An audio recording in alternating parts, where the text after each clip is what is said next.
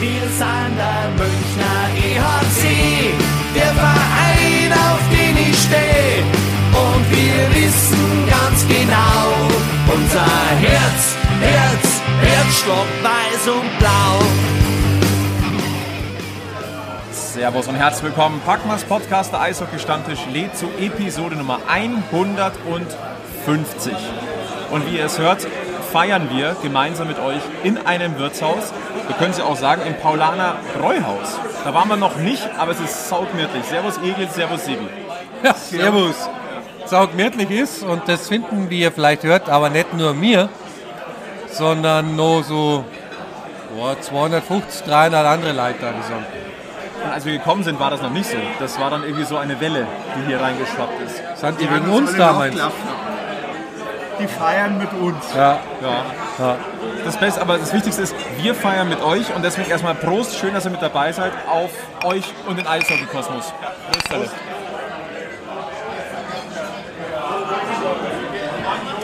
Wir müssen aber auch gleich einmal dazwischen grätschen, weil wir wollten ja eigentlich in voller Mannstärke heute feiern. Aber der Gilbert hat sich gedacht, hey, Wiesengrippe mache ich pünktlich zur 150. Aber äh, er hat uns eine kleine Nachricht hinterlassen. Äh, da hören wir am besten gleich mal rein. Ja, servus liebe Podcast-Kollegen, servus liebe Hörerinnen und Hörer. Ich kann heute bei unserer Jubiläumsfolge 150 leider nicht dabei sein. Vielleicht hört man es ein bisschen an meiner Stimme. Äh, mich hat dann doch eine Woche danach noch die Wiesengrippe erwischt. Lieg seit heute Morgen flach. Äh, wünsche euch trotzdem viel Spaß mit der Folge mit Flo, Sebi und Egel. Ähm, gibt bestimmt ein paar Sachen zu bereden, aktuelle, aber vielleicht auch ein paar Anekdoten aus der Vergangenheit, aus den 150 Folgen und 149 vor dieser. Ähm, vielleicht dann nochmal der Hinweis, den der Flo wahrscheinlich auch nochmal geben wird. Ihr könnt gerne auf unserer Homepage nochmal nachlesen, wie denn alles angefangen hat. Von ja, der Genesis von Packmas ist ja die Rede. Äh, Ich erinnere mich selber auch noch, vielleicht da auch noch eine kleine Anekdote, äh, als ich das erste Mal mit Sebi über das Thema Podcast gesprochen habe. Das war auf dem, ich glaube, auf dem Rückflug äh, vom Champions League-Finale in Göteborg ähm, oder vielleicht auch in Göteborg bei, beim zweiten Bier oder sowas, dass wir mal drüber gesprochen haben. Also da sieht man, was draus geworden ist, wenn man einfach mal dran bleibt. Ja, ich wünsche euch viel Spaß beim Hören von unserer Jubiläumsfolge. Bleibt dran und bis zum nächsten Mal.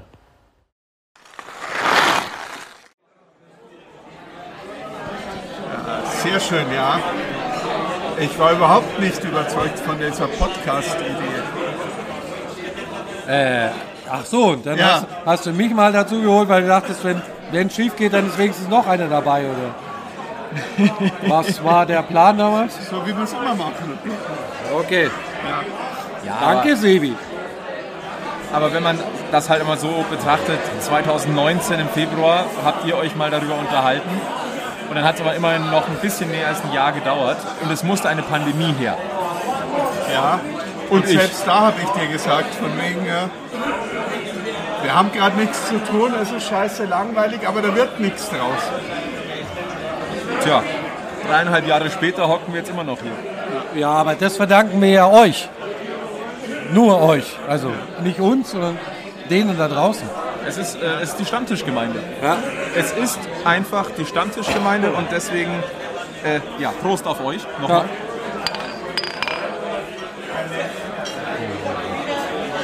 Das werdet ihr noch öfters hören heute, weil das ist Paulaner Zwickel, das ist echt, ähm, Fein. Ja, kann man definitiv ganz gut trinken. Es ist äh, der Transparenz halber. Wir haben Mittwoch, den 11.10.2023, es ist 20.19 Uhr. Nur damit ihr wisst, äh, wie, wie, wie weit wir gediegen sind. Äh, wir werden jetzt nicht nur über uns sprechen, wir machen es ganz klassisch stammtischig. Wir haben einige Themen aus dem Münchner Eishockey-Kosmos, die wir besprechen wollen. Vorab möchte ich aber einfach eine Frage noch stellen an die Runde hier. Was war denn euer Packmas-Highlight bisher? Boah, das ist echt, das ist echt eine schwere Frage, Will. Die stelle ich mal nach. Darf bitte erst der Sebi antworten?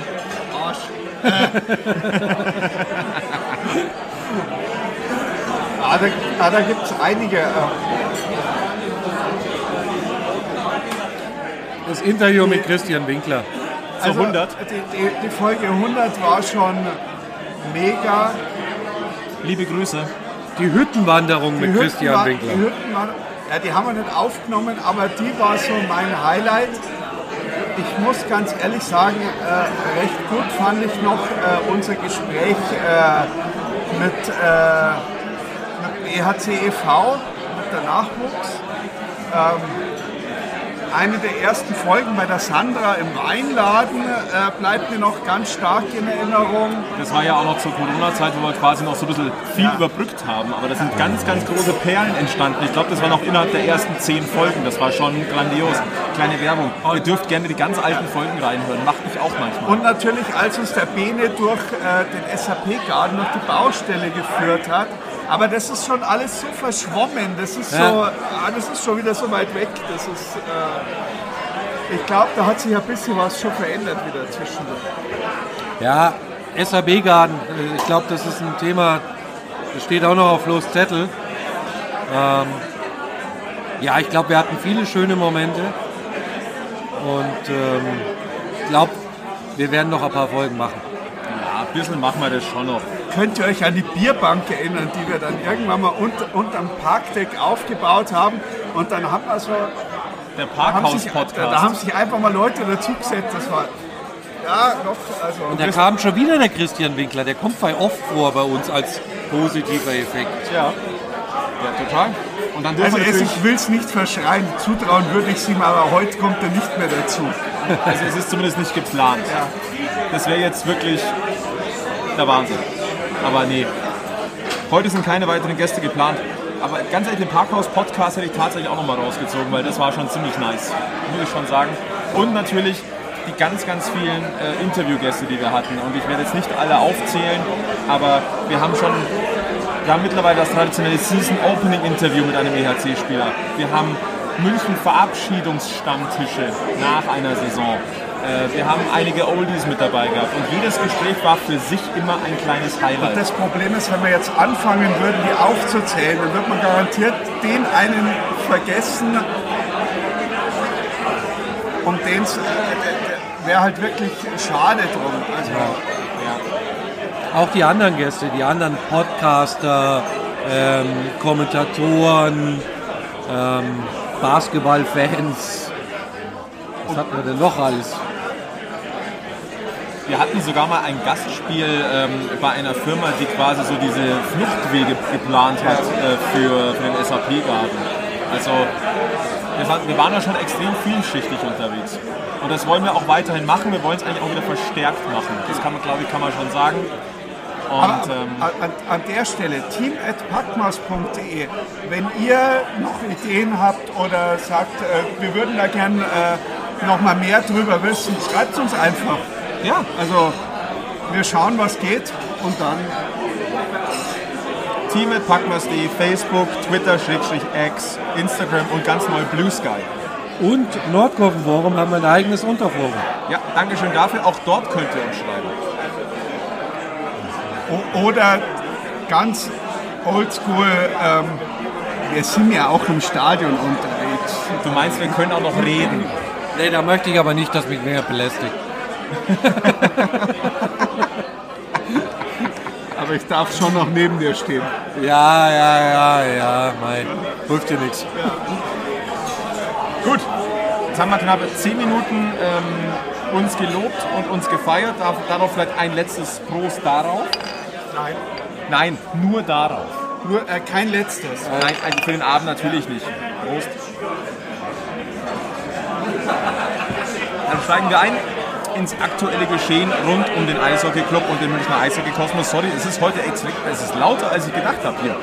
Ähm, wenn ihr jetzt noch dabei seid, schön.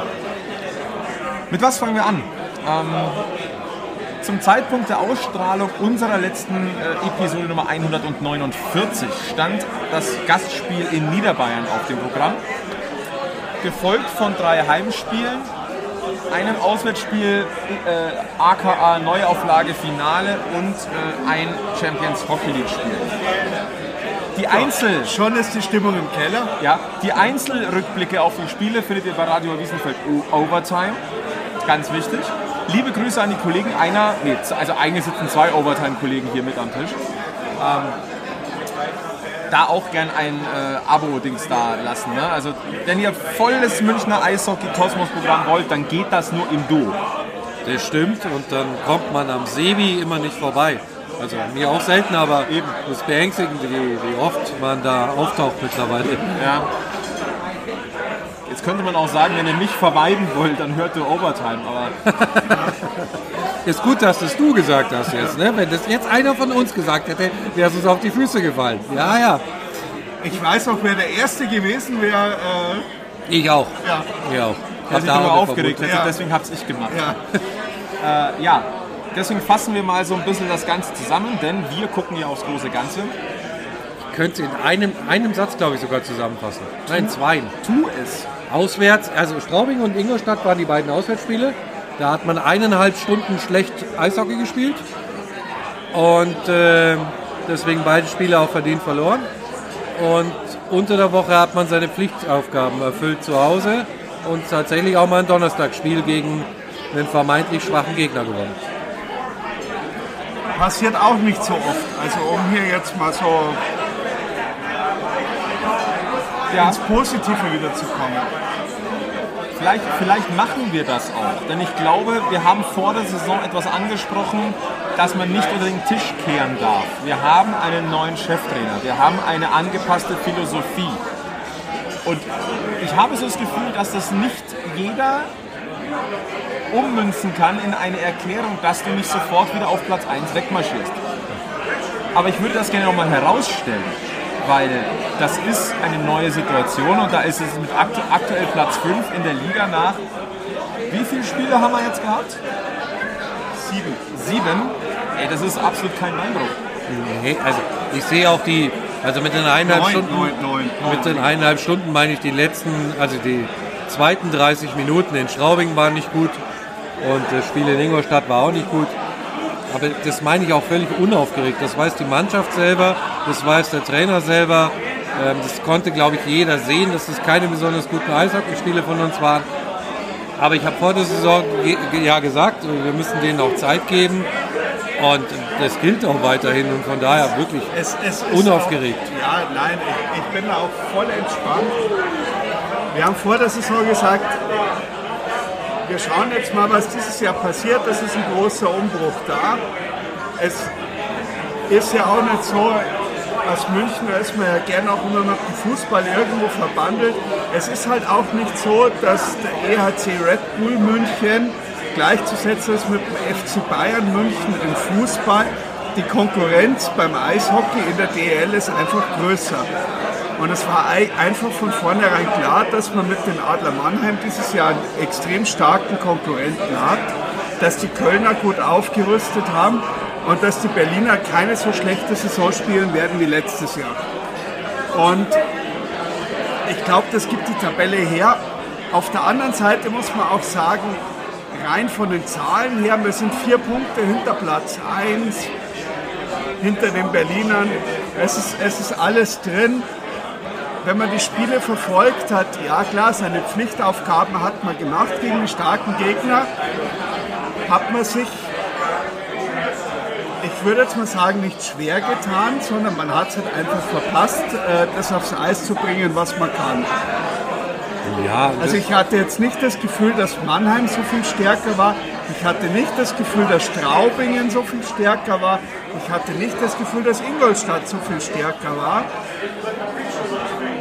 Köln hatte ein bisschen Scheibenglück. Und Köln hatte extreme Scheiben, wo, wir wieder jetzt beim Dienstagsspiel in der Champions Hockey League gegen Luko Rauma wären, weil das war eigentlich ein extrem gutes Spiel der Münchner, ähm, um dem jetzt vorzugreifen. Aber wenn du halt bei elf Torschüssen vier einnetzt, okay, eins war empty, aber dann hast du, ja, das sind halt andere Probleme oder das ist halt Glück und das gegen Köln war ähnlich, weil da waren wir auch nicht so viel schlechter oder, oder schlechter. Und gegen Rauma fand ich uns eigentlich sogar besser. spielerisch besser. Also wir, waren, wir waren die bessere Mannschaft und das geben auch die Statistiken her. Das Problem ist halt, dass Eishockey kein äh, Statistik, sondern ein Ergebnissportart ist. Also wenn man es jetzt negativ sehen möchte, könnte man nicht sagen, dann könnte man sagen, man hat gegen jeden Gegner, der bisher eine Challenge war, also gegen die großen Teams, hat man seine Spiele verloren. Man hat keinen von den anderen Titelkandidaten bisher schlagen können, sondern hat alle diese Spiele durch die Bank verloren. Ähm, ich sehe das trotzdem echt unaufgeregt, weil für mich da eben genau das zu tragen kommt. Ähm, neuer Trainer, ein paar neue Spieler. Ähm, glaube, wir müssen noch mal ein paar, vielleicht auch ein paar Worte über die Neuzugänge auch dann verlieren, was wir da so bisher für einen Eindruck haben. Ähm, aber ich meine, wir gehen ja zum Eishockey, weil es so ist, wie es ist. Weil es eben nicht so ist, dass irgendeine Mannschaft elfmal hintereinander deutscher Eishockeymeister wird und äh, im Prinzip alles niederspielt und die Gegner nur noch nach München kommen, um zu versuchen, möglichst niedrig zu verlieren. Und, und das kann es ja auch nicht sein. Ich meine, ich will ja auch Entertainment haben, weil es spannend ist. Und, und darf ich nochmal so ein, ich, ich würde jetzt gerne diesen Zwischenverweis für Radio über Wiesenfeld für den Overtime-Podcast äh, geben. Äh, bei, Volk, bei der letzten Folge äh, nach dem Spiel, nach dem CHL-Spiel gegen Luko Rau, da gab es ja das Interview auch mit Patrick Hager und jetzt mein Ding, da brauchst du nicht viel zusammenfassen oder drüber philosophieren. Ich denke, Patrick Hager hat es in so vielen, so vielen Abschnitten so auf den Punkt gebracht, wo das Team gerade steht und wo es hin soll. Ähm, auch da nochmal, äh, also hört es da rein. Auf jeden Fall. Und auf der anderen Seite, was ist geschimpft worden nach dem Köln-Spiel? Als die, als, als ja, ich sag jetzt mal, wir so aus, aus München auch gesagt haben, jetzt lasst, haltet mal den, den Puck flach. Ähm, die haben nicht jedes Mal so viel Scheibenglück. Und wenn man sich so die letzten Spiele der Kölner anschaut, ähm, da, dann stimmt es auch. Die haben auch nicht schlecht gespielt, aber da geht halt nicht jeder zweite Schuss einfach mal oben äh, ins Kreuzeck rein oder streichelt die Innenseite vom Pfosten, sondern geht halt wieder raus und äh, das ist Eishockey. Und äh, um euch jetzt dann wieder ins äh, Gespräch, ich möchte da doch jetzt wieder Christian Winkler zitieren. Ähm, das letzte Spiel der Saison, das muss man gewinnen und nicht das erste. Ganz genau so ist es. Ändert aber nichts daran, dass es natürlich durchaus Ansatzpunkte gibt, die besser werden müssen. Und ich würde jetzt fast sagen, wir haben ein Paradoxon im Münchner Eishockey-Kosmos. Denn irgendwie hat sich etwas umgedreht. Wir haben, glaube ich, seit Bestehen dieses Packmas Podcasts, seit Juni 2020, haben wir ein Thema, eines von zwei Themen, sage ich mal. Das eine war immer die, die Torte-Diskussion, weil die war, immer, die war klassisch, die wurde immer geführt. Gibt es momentan, glaube ich, nicht in der Form ja, zu führen, wie ja. man. Es gibt sie nicht in der Form zu diskutieren, wie sie schon mal geführt wurde. Nein, sicher nicht. Genau, richtig. Aber es gibt eine zweite Diskussion, die ja die Tradition hat in München. Und das ist das, nennen wir es mal ausbaufähige Überzahlspiel. Ähm, irgendwas hat sich da verändert. Also ich glaube, über das Überzahlspiel, glaube ich, kann man in dieser Saison wenig meckern und plötzlich haben wir ein anderes Problem, was eigentlich nie ein Problem war und das heißt Tore schießen bei 5 gegen 5. Ja, und, und ein bisschen kratzt es aber schon an ein Thema, das wir auch schon mal hatten, nämlich der Chancenverwertung. Weil du spielst dir ja auch bei 5 gegen 5 schon Chancen raus.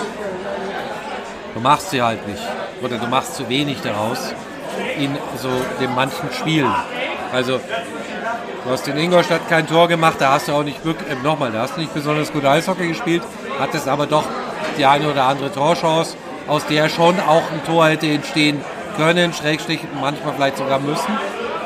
Ähm, und gegen Rauma war es jetzt besonders auffällig, weil also das Ergebnis ist ja viel zu hoch. Du warst ja am Drücker und du warst ja teilweise einen Zentimeter vom 2-2 entfernt und dann läuft das ganze Spiel anders. Ähm, da, darf ich noch mal kurz eingrätschen? Da würde ich echt gerne noch, ich war leider nicht auf der Pressekonferenz, vielleicht kriegen wir das im Nachgang, da würde ich von Toni Söderholm wirklich gerne wissen, warum er das nicht gegebene Tor wegen diesem angeblichen Tor, warum er das nicht gechallenged hat wenigstens. Als es hieß, es gibt kein, äh, man hatte die Möglichkeit in der Champions Hockey League. Ich, ich glaube, das Spiel war anders verlaufen. Entschuldigung, dass ich jetzt schon wieder unterbrochen habe. Alles gut. Ich war eh fertig mit meiner Ausführung. Außerdem sind wir an einem Stammtisch, da grätscht man ja. auch ganz gerne einmal rein. Ja. darf man auch machen. Äh, ja, es ist, es fühlt sich sehr, sehr komisch an, dass wir nicht übers Überzahlspiel meckern, sondern quasi über das standardmäßige Offensivspiel, weil der grundsätzliche offensive Output war bisher nicht so schlecht. In den letzten zwei Spielen war er halt unterdurchschnittlich. Aber es ist halt sehr, sehr auffällig. Also, dass München DEL-weit das beste Überzahlspiel hat, das ist irgendwie eine Sensation. Wie viel das mit äh, Toni Söderholm und dem neuen Staff dahinter oder dem abgedeckten Staff zu tun hat, lass mal dahingestellt. Er hat, soweit ich weiß, ähm, ja auch gesagt, dass das durchaus auch trainiert wird. Es scheint auf jeden Fall zu fruchten. Ja, ja. Und äh, ich glaube, das ist wie vieles im Sport und vieles auch gerade im Eishockey. Hast dann Lauf, hast dann Lauf. Ja. Und dann denkst du nicht mehr nach. Ich, ich glaube, das ist auch, weil wir haben so oft während den Spielen die gleichen Spielsituationen wie in Überzahl. Also wir sind ja bei 5 gegen 5 oft so dominant, dass es aussieht wie Powerplay. Und dass ähnliche oder sehr gleiche Torchancen dabei rauskommen. Aber in Überzahl fällt er halt rein und bei 5 gegen 5 nicht. Und auf der anderen Seite, ich glaube, wir haben viel diskutiert und ich glaube seit Pierre Paget nicht mehr ganz so viel drüber, wie oft unsere Verteidigung überlaufen wird. Das ist nämlich die andere Seite der Medaille. Weil ich meine, du kannst ja mal ein Spiel, in dem du zwei Tore schießt, gerne auch mal gewinnen oder drei. Äh, aber wir kassieren halt echt so dermaßen viele Gegentore, weil wir schlecht stehen. Können wir da jetzt mal zu den neuen gleich direkt übergehen? Machen wir, machen wir gleich. jetzt- Dann lass uns mal ganz kurz ähm, das Thema Champions League abhaken mit einem kurzen Blick auf die aktuelle Tabelle. Ähm, vielleicht eine Frage dazwischen. Wir haben jetzt fünf Champions League-Spiele gesehen.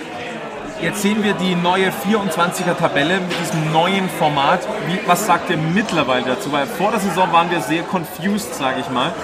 Wie seht ihr jetzt diesen neuen Bin ich Modus? immer noch. Bist du immer noch? bin ich immer noch, aber es wird klar, also es wird im, Endeffekt, wenn du dir die neue Vierer, äh, die Tabelle anschaust, es werden sich weiterhin die durchsetzen, die gutes Eishockey spielen können und es werden die rausfallen am Ende, die es äh, eben ja, Also ich muss ganz ehrlich sagen, ähm, ich fühle mich mit diesem neuen Modus jetzt wohler, als ich es erwartet hätte. Tatsächlich. Weil ich es irgendwie spannender, interessanter finde. Und trotzdem ist es komplett gaga, dass du eine Liga hast, aber nicht gegen jeden spielst. Das ist halt irgendwie seltsam. Aber, aber darf ich noch zwei Grüße loswerden, Ja, Grüße. Äh, wenn ich jetzt die, die aktuelle Tabelle der Champions Also einmal hier an den Sven nach Wolfsburg würde ich gerne den Gruß loswerden. Also allein schon wegen der Tabellenführung, er weiß warum. Und den zweiten ist an den Egel, äh, um den Namen äh, Kossela mal wieder kurz Ei,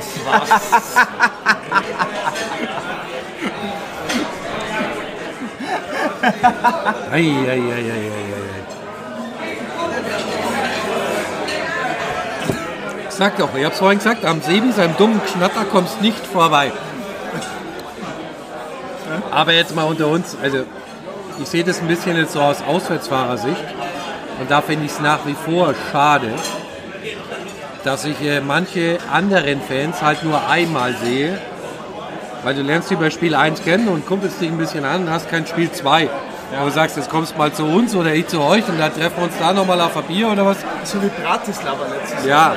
das ist eben schade. Ähm, aber es ist, wie es ist. Wir werden trotzdem souverän in die nächste Runde einziehen. Und es geht halt jetzt um die Platzierung. ja, aber wenn du am Ende, ganz ehrlich, wenn du den Anspruch hast, du willst das Ding am Ende gewinnen, musst du jeden schlagen. Und das Lustige ist, wenn das jetzt so bleibt, wie es jetzt um 20.39 Uhr am 11.10. ist, heißt das ach, das Duell in der ersten K.O.-Runde München gegen Ingolstadt. Dann möchte ich da jetzt mal den Kalti grüßen und sagen, Kalti, noch zwei Spiele, wo wir uns treffen. Es ne, es wäre mega, ne? Aber auf der anderen Seite, wenn du die Champions Hockey League anschaust, was bringt dir die Platzierung? Jetzt, jetzt, jetzt, jetzt, jetzt mal unter uns. Aktuell äh, würden wir spielen gegen, Ingolstadt. gegen Ingolstadt. Haben wir auch schon verloren dieses Jahr. Wenn wir jetzt besser in der Tabelle wären, dann würden wir spielen gegen äh, Tappera Tampere, gegen, die äh, gegen den äh, Champions League-Sieger, äh, gegen den wir ausgeschieden sind, gegen den EHC Biel Oder ich sage jetzt mal gegen Rapperswil, das sind ja auch Mannschaften, gegen die wir uns jetzt, äh, da ist kein einfacher Gegner dabei. Deswegen, äh, du musst es nehmen, wie es ist. Das mit der Platzierung ist ganz nett. Dass Mannheim so weit oben mit dabei steht, ärgert mich ein bisschen. Die wären mir lieber auf Platz 17, aber das ist eine andere Geschichte. Das hat jetzt mit, äh, mit gutem Eishockey nichts zu tun, das ist einfach nur Rivalität. Aber wenn wir es uns aussuchen können, dann, also wenn du jetzt schon mal wünscht dir was, dann möchte ich gerne nochmal nach Trinitsch. Und es ist echt noch alles möglich. Also wir spiel, der EHC spielt jetzt in der kommenden Woche nochmal bei, bei, bei Färjestad. Die sind aktuell Vierter. Das heißt, gewinnst du da, überholst du die. Also es ist extrem spannend und dann reden wir über den K.O.-Baum, reden wir dann nochmal, äh, wenn es soweit ist. Aber damit Deckel drauf auf die Champions Hockey League, wo wir sagen müssen, der EHC weiterhin noch auf Kurs. Fakt ist, du musst ins Achtelfinale kommen und ab dem Zeitpunkt gibt es keine leichten Gegner mehr. Jetzt gehen wir auf das Thema Abwehr und Neuzugänge. ja, feuerfrei. Der Ja. Taubner ist eine geile Sau. Aber der ist gar nicht so neu. Irgendwie nicht. Und, irg- und irgendwie ja schon. Oder?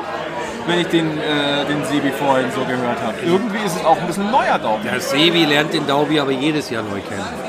Also das ist, ähm, Nein, der Taubner wird einfach jedes Jahr besser und ähm, es ist jetzt gefährliches Halbwissen, das ich jetzt habe, aber mir war irgendwo im Hinterkopf, äh, dass es auch Toni Söderholm damals war, der gemeint hat, dass Daubner als Verteidiger eventuell äh, besser ist und er kriegt echt Eiszeiten und äh,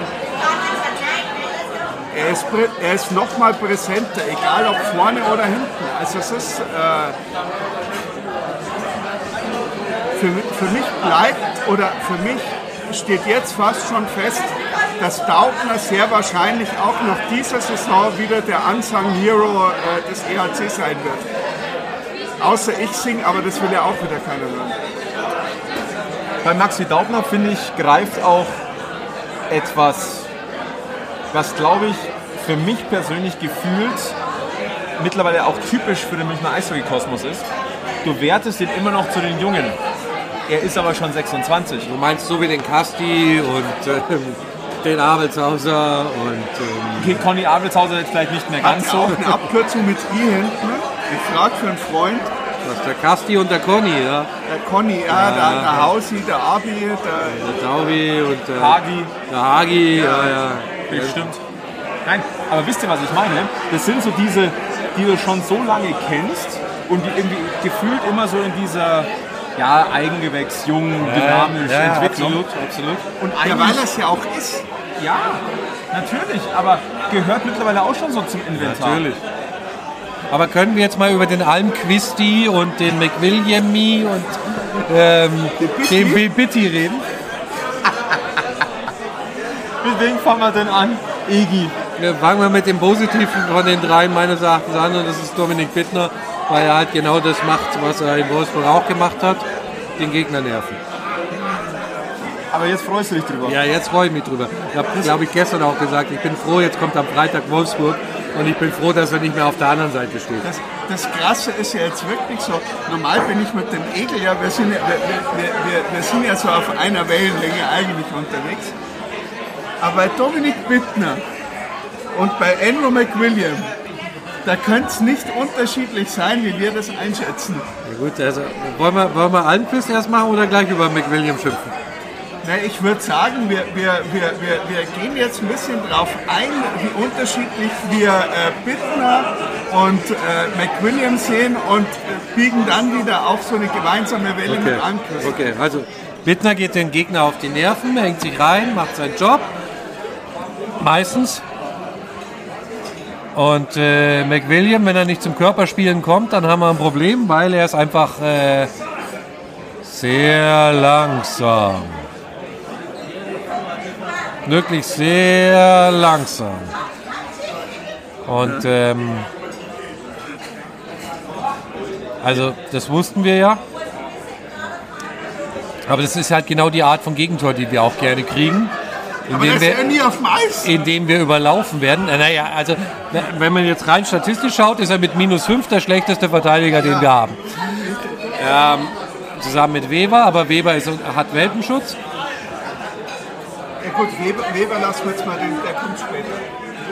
Also ich finde, äh, ich habe vor der Saison gesagt, ich verstehe nicht, dass man Rick Williams zurückgeholt hat. Ich habe gesagt, er hat äh, aber sicher eine Chance verdient und ich hoffe, es gibt einen Plan und ich hoffe immer noch, es gibt einen Plan. Nur sehe ich ihn aktuell nicht. Ernsthaft? Ernsthaft. Also McWilliam ist so einer der wenigen, der hinten irgendwo mit aufräumt, der auch vorm Tor, der dem Gegner mal seine Grenzen so ein bisschen wenigstens physisch aufzeigt. Bei Bindner bin ich mir manchmal nicht ganz sicher, will er den Schuss jetzt blocken oder will er jetzt Niederberger die Sicht verdecken. Es ist, äh, ah, das passt noch nicht. Ich glaube, die brauchen noch so, ein- so, so ein paar Mal Training miteinander mit, äh, mit der Lea. Äh,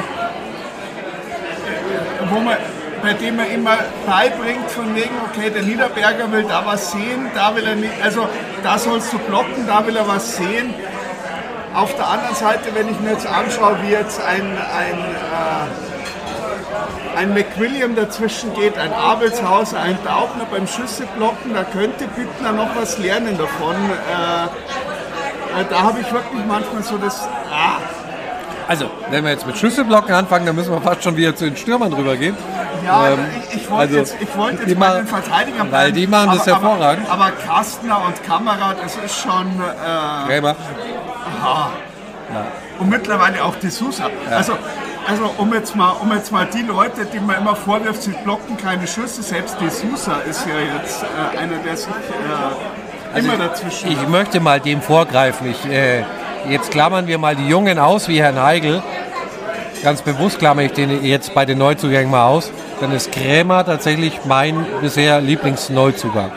du meinst, den du meintest, den haben wir für die Tribüne geholt. Weil ich dachte, dass er, also tatsächlich ist es so, dass er halt Sachen macht, die wir brauchen und dafür die Elf ganz gut weitervererbt worden ist. Aber wir wollten bei den Verteidigern bleiben. Nee, wir können jetzt zu den Stimmen. Also da bin ich, da bin ich durchaus. Aber Eisenschmidt, der muss zulegen. Eisenschmidt ist für meinen Geschmack. Ich bin ja ungern böse und es soll jetzt auch nicht böse sein. Aber Eisenschmidt erschließt sich mir immer mehr, warum ihn Mannheim nicht halten wollte. Weil Eisenschmidt ist kein schlechter deutscher Stürmer, aber Eisenschmidt lebt von seinem Schuss. Jeder weiß, dass Eisenschmidts Schuss das ist, was ihn hervorhebt vor den meisten anderen deutschen Spielern. Aber wenn Eisenschmidt nicht schießen möchte, nicht schießen kann oder es einfach nicht tut, dann fällt er einfach hinter den anderen guten deutschen Spielern zurück. Also da, da ich möchte es äh, in ein, zwei Punkten vielleicht ein bisschen relativieren. Es gab ein Tor von Yassin Elis gegen, nee, ich weiß gar nicht, gegen Frankfurt. Gab es auf jeden Fall ein Tor, wo Eisenschmidt nicht am Scoreboard steht, aber davor, vor dem Frankfurter Tor, dermaßen gut gearbeitet hat, dass dieses Tor überhaupt erst entstehen konnte. Also es sind auch die Nummern, nicht nur die Nummern, die am Scoreboard landen. Das ist richtig, aber Aber ich finde ihn trotzdem bisher irgendwie hat man, nie, hat man das Gefühl, er hat noch nicht so wirklich eine Bindung zum Team. Und äh, was ich habe irgendwie so das Gefühl, es ist so ein bisschen eigentlich kein Plan. Also er hängt sich rein, aber es Ja. kommt nichts bei rum. Ich, ich versuche so ein bisschen in Relation zu sehen, eben was besprochen worden ist bei der Verpflichtung und was man, was man aus, aus Fansicht hineingedeutet hat und eben was man eben in Kremmer nicht hineingedeutet hat. Genau andersrum ist Und, es. und, und genau andersrum ist es. Kremmer zeigt halt ganz krass das, was wir gebraucht haben und was er in die Mannschaft reinbringen kann. Was jetzt ein, ein, ein Kastner und ein Hager nicht alleine geschafft haben, sondern äh, die haben Verstärkung gebraucht. Und eben was man von einem Eis, jeder hat doch von, das ist eben das Problem, von Eisenschmied erwartet jeder, dass er seinen One-Timer loslässt. Jeder. Und da war auch meine Erwartung so, boah geil, wir haben jetzt im Powerplay haben wir Ortega und in der nächsten Reihe haben wir Eisenschmied. Das heißt, Wir haben einfach vom linken, äh, vom linken Bullypunkt ab zwei Leute, die den One-Timer schießen können. Aber Eisenschmied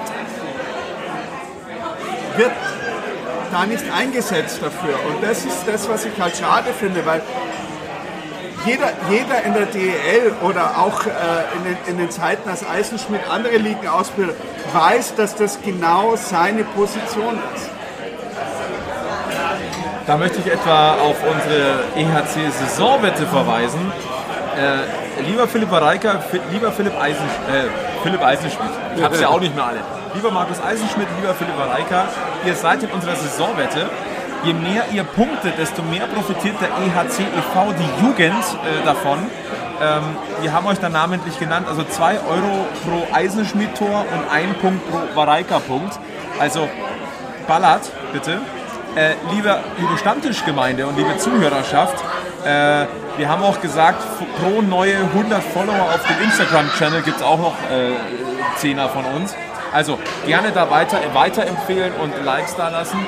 Und lieber EHC, bitte Straubing schlagen. Ja, bitte. Und ein Penalty-Schießen gewinnen. ähm, Sebi, Almquist. Jetzt sind wir da so rum rumgerudert. Ja, es war fast Absicht, dass wir da nicht so. Sag's halt.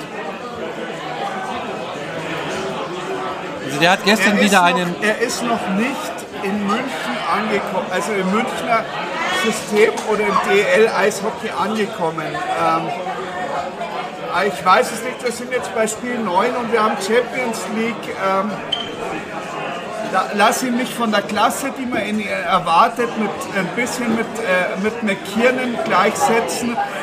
Der hat auch bis zum Saisonende gebraucht, bis er wirklich warm geworden ist. Aber der war Obwohl- nie so, der hat nie so viele Fehler gemacht.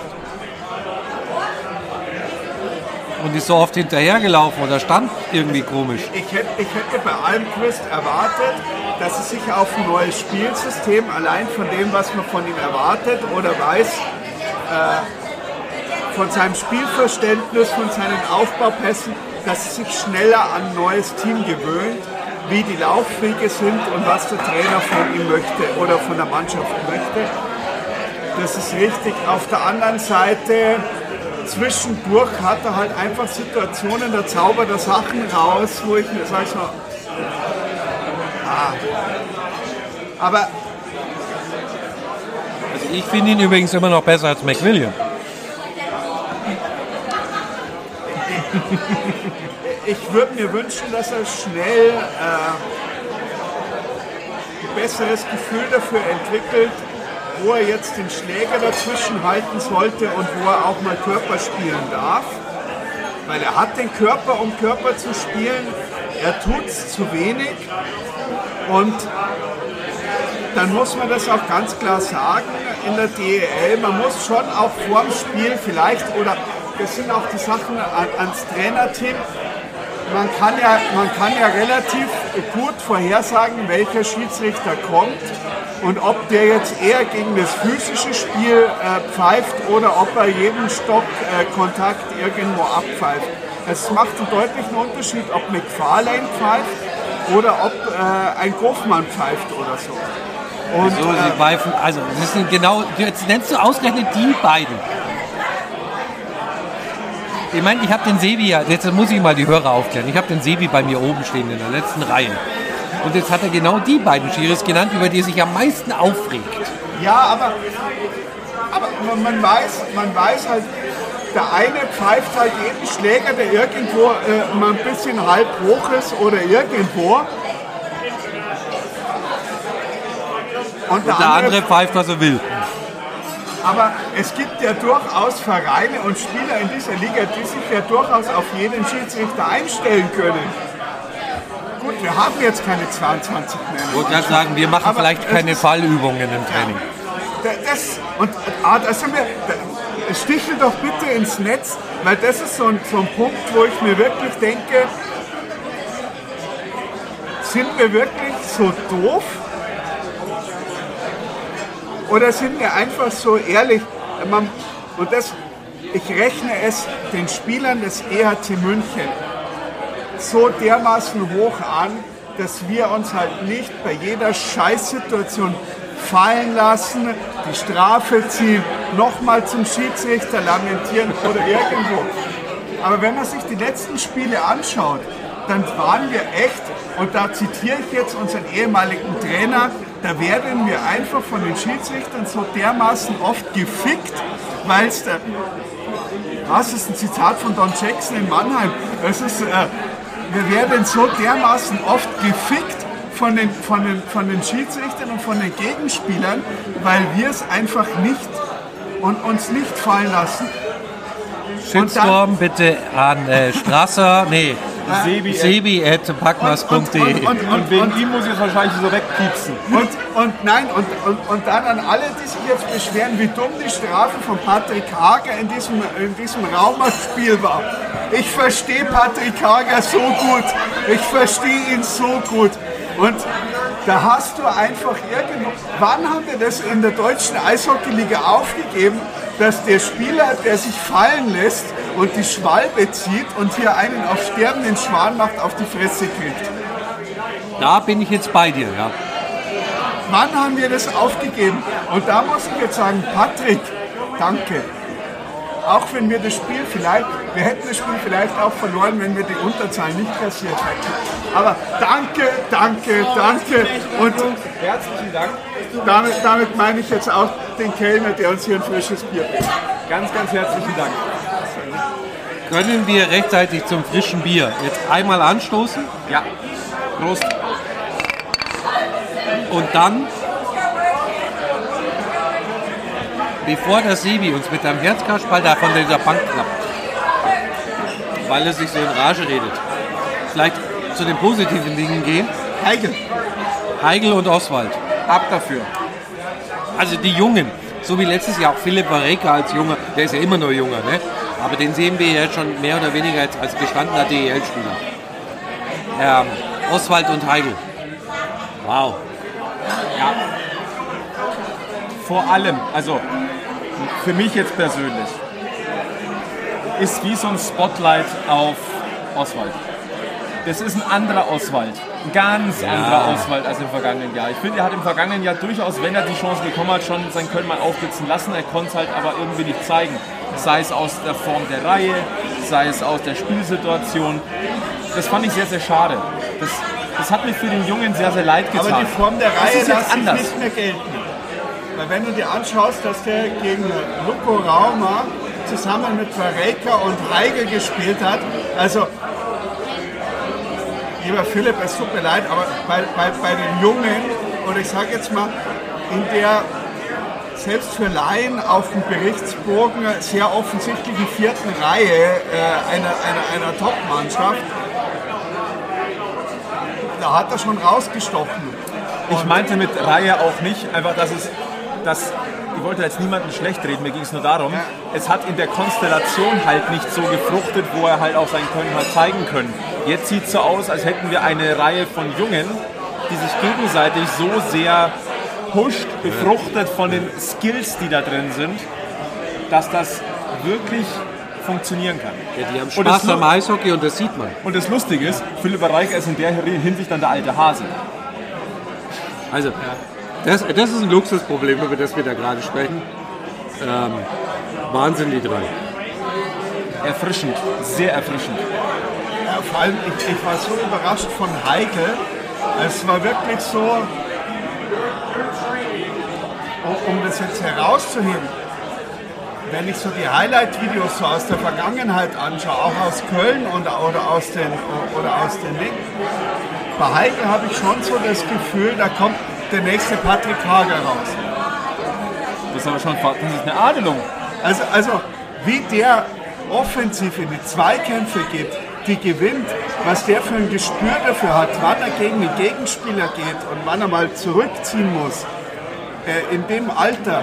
Ähm, und was er dann aber auch mit dem Schläger für Tricks rauszaubert, um sich da mal durch zwei, drei Spieler durchzusetzen. Ähm,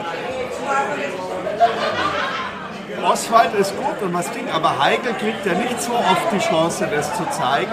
Aber gegen Luko Raumer, das war schon, äh, das war sehr fein, was er da gezeigt hat. Und jetzt mal, unabhängig vom Ergebnis, ich sage jetzt mal, Ergebnisse zählen, ja klar, am Ende zählen die Ergebnisse.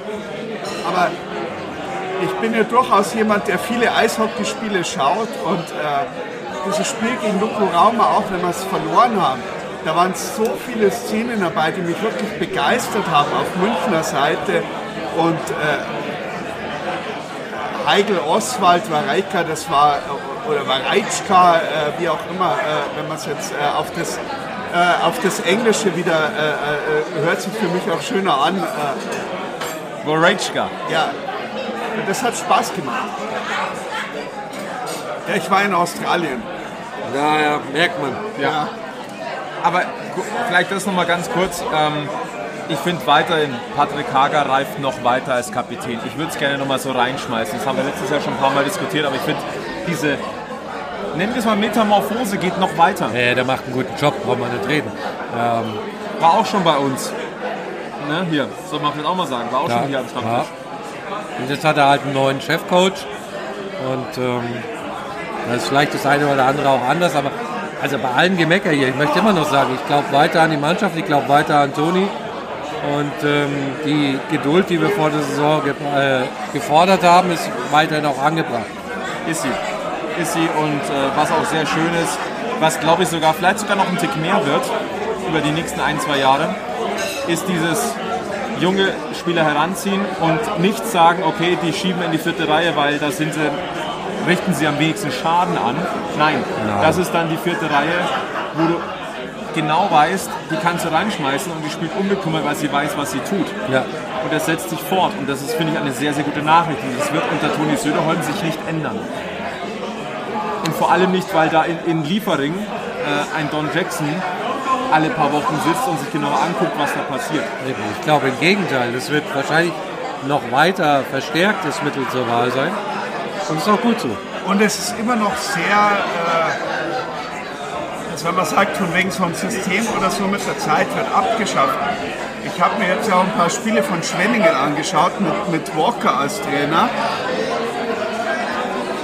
Die spielen es die, die spielen Jackson-System oder, oder jetzt das, das Walker-System und so dermaßen erfolgreich und gut. Und du hast Spieler drin, von denen du in den letzten Jahren dachtest, von wegen, ja, okay, gut, die sind jetzt nicht schlecht, aber das System an sich, das ist, das, das greift einfach immer noch. Und, äh, das Lustige ist, dass du bei Schwenningen vor der Saison gesagt hast, die werden keinen Blumenstock gewinnen, weil die schießen keine Tore ich sag mal so, 31 Buden in neun Spiele. Das, das ist schon eine Hausnummer. Und die spielen also, echt schönes Eishockey. Also als Münchner bist du es ja gewohnt, so ein Eishockey zu sehen, aber du bist es einfach nicht gewohnt, so ein, so, so, so ein schönes Eishockeyspiel äh, von der Mannschaft zu sehen, die das Wild Wings Logo vorne drauf hat. Ja, und vor allem Daryl ist es echt gegönnt. Ja, Daryl ist es gegönnt. Und auch wenn ich mir jetzt wahrscheinlich Gegenwind einfange, ich gönne es dem Standort Schwenningen, dass er einmal mal auch gutes Eishockey sieht, Absolut. mal so ein bisschen Gefühl mitkriegt. Absolut, total. Also ich kenne ja so ein paar Leute in Schwenningen und äh, das sind alles nette Leute, die ich tatsächlich dort direkt kenne. Ich, meine, ich gönne eh jedem Eishockey-Fan, dass er schönes Eishockey sieht, weil dafür gehen wir ja da alle hin. Aber auch den Schwenningen. Ich habe vor Jahren hatte ich mal eine Saisonwette mit einer Schwenningerin und habe gesagt, wenn sie vor den Adlern in der Tabelle landen, laufe ich bei uns in den Playoffs nur mit Schwenningen-Trikot rum. Konnte ich leicht machen, weil Uli Maurer hat damals in Schwenningen gespielt. Ähm, ich hätte mir jetzt gar nicht so wehgetan, mit einem Maurer-Trikot da aufzuschlagen. Liebe Grüße, auch der war schon ja, am Stammtisch. Ja, also von daher, ähm, ich habe so kleine Sympathien tatsächlich nach Schwenningen, weil ich da wirklich ein paar ganz nette Leute kenne. Wollen wir dann abseits des aktuellen Sportgeschehens äh, uns bewegen. Denn äh, wir haben ja auch noch Themen. Jetzt war es gerade so schön Happy Laune, ne? Ja. Aber ich sag mal so, wir haben ja jetzt die nächste Runde Bier. Jetzt kannst du auch negative Gefühle mit frischem Bier runterspülen, wenn es ist. Viel besser verarbeiten, ne? Ja, ja, aber wir wollen ja das große Ganze beleuchten. Mit was fangen wir denn an? Champions League gestern Abend. Ja, äh, wir sind ja quasi in Anführungszeichen bei, äh, bei Nahrung bei, bei flüssiger und, und fester Nahrung. Ja. Also, ganz ehrlich, dass in der CHL unter der Woche weniger Zuschauer kommen als normal, ist sehr schade, weil ich nach wie vor der Meinung bin, man verpasst hochklassigen Sport. Ja. Die Zuschauer, die kommen, und da sind sicher auch ein paar dabei, die neu kommen. Ich habe zum Beispiel gestern ein paar gesehen, die kennt man sogar öffentlich. Die waren wahrscheinlich auch das erste Mal da. Du darfst die namentlich auch benennen. Ähm, Herr Verlat von äh, 60 war gestern mit ein paar Kollegen da. Aber darum geht es gar nicht. Ähm, aber die haben das gleiche Problem gehabt. Ähm, wenn ich dann kurz nach äh, Spielbeginn denke, oh, irgendwie habe ich einen Hunger, und dann gehe ich an drei Stände und dann ist Leberkas aus, dann sind Burger aus und der Rollbraten, der mittlerweile eh furchtbar geworden ist, ist auch aus. Und in der ersten Drittelpause gibt es dann auch schon keine weiße Bratwurst mehr und keine Paninis mehr mit Schinken. Da holst du halt die Leute, die von der Arbeit kommen und sagen, oh, ich gehe da hin und ich kann ja dort dann was essen, nicht wirklich ab. Und ich kann mich erinnern, wir hatten das Thema ja schon mal letzte Saison in der Champions League. War das nicht sogar zum ähnlichen Zeitpunkt? so? Ja, und auch da gab es dieses Problem und jetzt halt wieder. Und ich hoffe wirklich, wirklich, wirklich sehr, dass man spätestens zu der neuen Halle das besser auf die Kette kriegt. Weil selbst ich habe mir gestern überlegt, schaue ich das in Zukunft halt im Fernsehen, wenn es unter der Woche ist und äh, es woanders muss. Also ich war froh, dass ich äh, arbeiten musste. Also es gibt Leute, die denken, wir arbeiten nicht, aber wir mussten, äh, also ich musste ja arbeiten. Meinst du das Radio Wiesenfeld Arbeit oder Arbeit? Nein, Arbeit? nein, Arbeit, Arbeit. Also, äh, und äh, ich habe es nicht geschafft und ich war froh, dass ich zu Hause noch was zu essen hatte. Weil ich bin ganz ehrlich, wäre ich in dieses Stadion gefahren, noch schnell nach der Arbeit und hätte da nichts zum Essen gekriegt. Boah. Glaube nicht, dass mir das geholfen hätte, ein freundlicher Mensch zu bleiben. Also Ja. ich, kann, ich kann nur so viel sagen, wenn ich hungrig bin, ähm, schwierig. Und es geht ja auch darum, der Verein will ja Werbung machen. Er will ja, dass zukünftig zur CHL der eine oder andere, der dann mal da ist, auch hängen bleibt. Ja, so eher nicht. Muss man ja auch ganz ehrlich sagen. Ähm, von daher, bitte, bitte, bitte, sollten wir, ich gehe davon aus, in der CHL weiterkommen, wäre schön, wenn es das nächste Mal an allen Ständen reichlich zu essen gäbe. Ja, vor allem wenn der Kalte kommt. Ja, vor allem wenn der Kalte kommt. Grüße! Grüße! Aber Stichwort Catering, äh, gibt es einen Geheimtipp für dieses Jahr eigentlich? Oder ist jetzt einfach Klassiker angesagt? Also, also ich muss tatsächlich feststellen, dass mittlerweile die weiße Bratwurst wieder besser schmeckt als die Rollbratensemmel, die unverschämt teuer und äh, wenig geworden ist. Ganz ehrlich, ich habe gestern äh, habe ich zum Spaß am Bierauto gesagt, es wäre schön, wenn neben dem Bierauto noch ein Grillauto stehen würde. Ähm, ja, ich sage mal so, es wird Zeit, dass die neue Halle fertig ist. Frage, wisst ihr zufällig, das Bierauto wird es schon am Garten auch noch geben, oder? Einfach so aus Prinzip. bestimmt in irgendeiner Form. Äh, man muss halt dann auch schauen, da gibt es kein Dach mehr drüber, da ist es halt. Äh, und wir haben die Jackson mal. Ja. Die wir natürlich direkt in, in, infiltrieren werden. Ja, ich hoffe nur, dass die dann auch was kann. Du, das machen wir einfach so. Zum ersten offiziellen Heimspiel werden wir sie live mit Mikrofon auf Herz und Nieren testen in Form eines ersten Live-Podcasts. Oder aber, fällt mir gerade auf, vielleicht ist es ja auch System.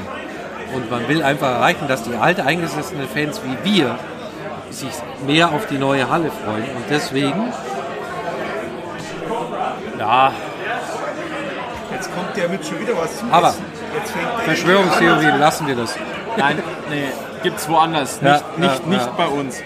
Ähm, aber ich sag mal, was ja auch so, so eine Diskussion ist, du musst, dass du jetzt quasi die Leute anfixt für die neue Halle. Grundsätzlich ja, aber das wirst du in der alten Halle nicht machen. Das wirst du eher mit dem Heißmachen auf die neue machen. Ja, also, also jetzt kommen wir natürlich an ein Thema, wo es echt unangenehm wird.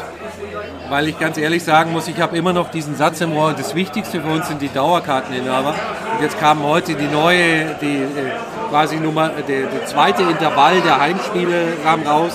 Und das strotzt nur vor Aktionsspieltag an Aktionsspieltag an Aktionsspieltag.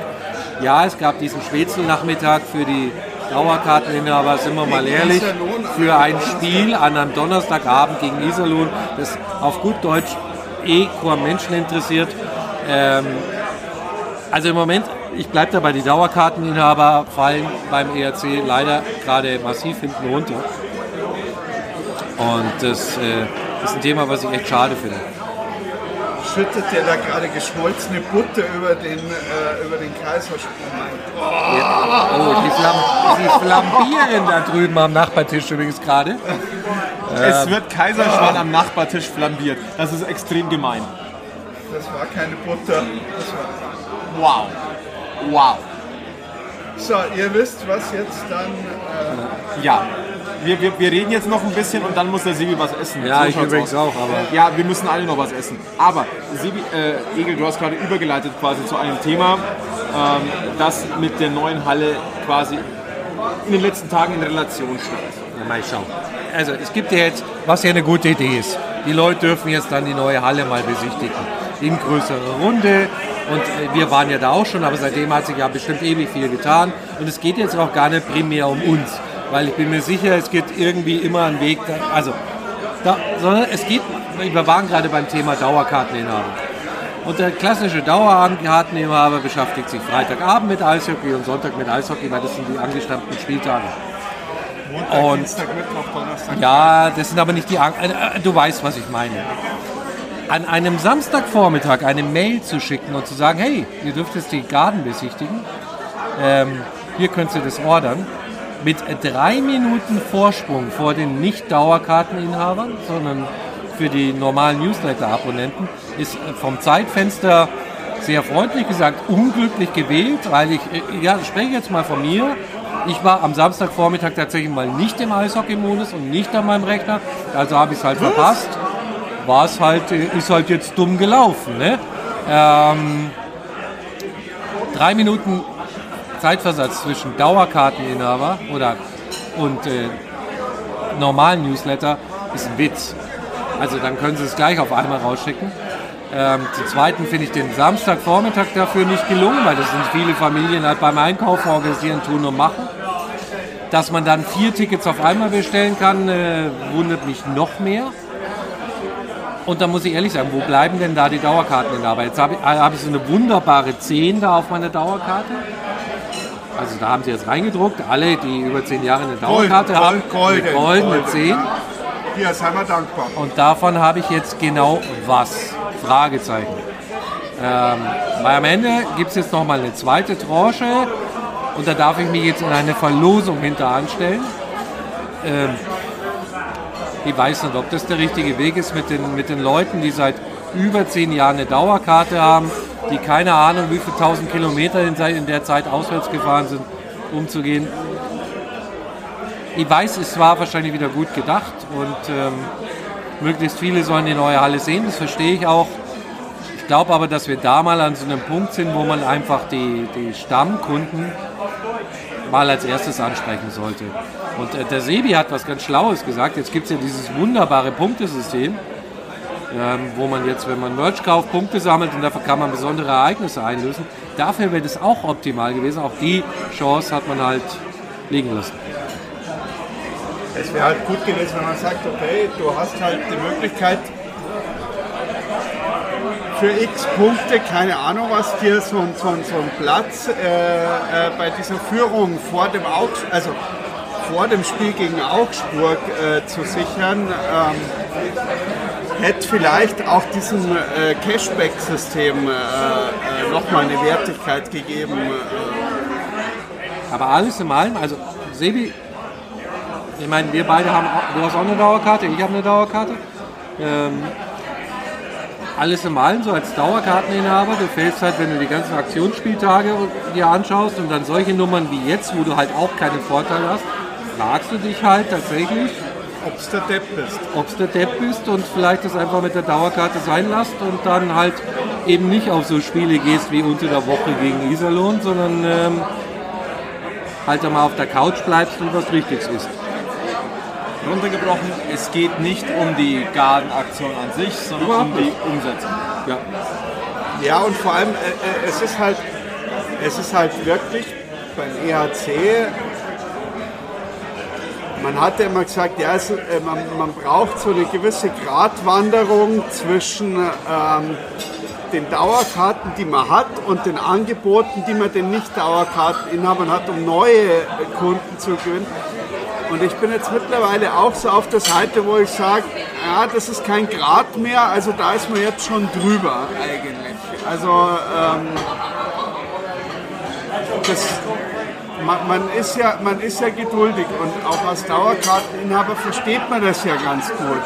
Und ähm, man hat natürlich auch die, den Vorteil äh, vielleicht oder den man sich vielleicht einredet, als Dauerkarteninhaber, wenn ich jetzt meine Dauerkarte noch behalte, habe ich die natürlich auch in der neuen Halle, da gibt es weniger Stehplätze. Da kann ich immer noch eine günstige Dauerkarte behalten äh, oder eine relativ günstige. Aber am Ende des Tages, und wenn du dann halt nicht wirklich zu jedem Spiel kommen kannst, so wie ich zum Beispiel, der trotzdem eine Dauerkarte hat, Obwohl er auch oftmals radioakkreditiert ist und es eigentlich ähm, Also ich, ich weiß, ich glaube, meine Dauerkarte ist Jahr öfter verfallen, als ich sie genutzt habe. Aber irgendwo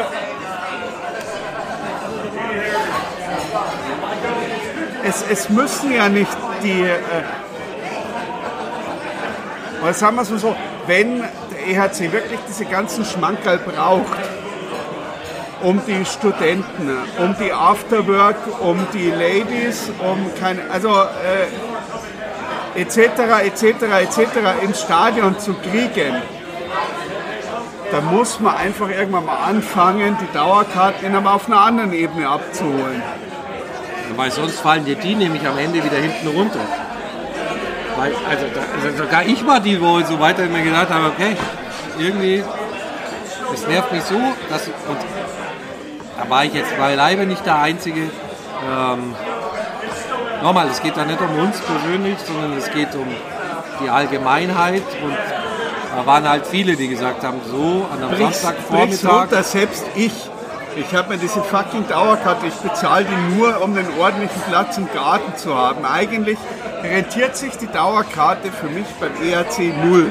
Gar nicht. Ich habe Familie, ich mache äh, äh, sonst noch andere Sachen äh, drumherum. Äh, sie rentiert sich einfach nicht. Im Endeffekt zahle ich jedes Jahr drauf jetzt äh, seit dem Ding.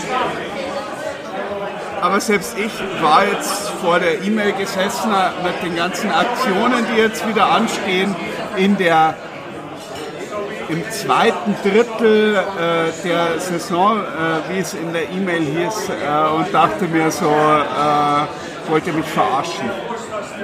Also ich, ich kenne genug Leute, die gerne in die Südkurve gehen und die aber auch äh, absichtlich in der Südkurve stehen. Äh, das kann ich auch anders haben.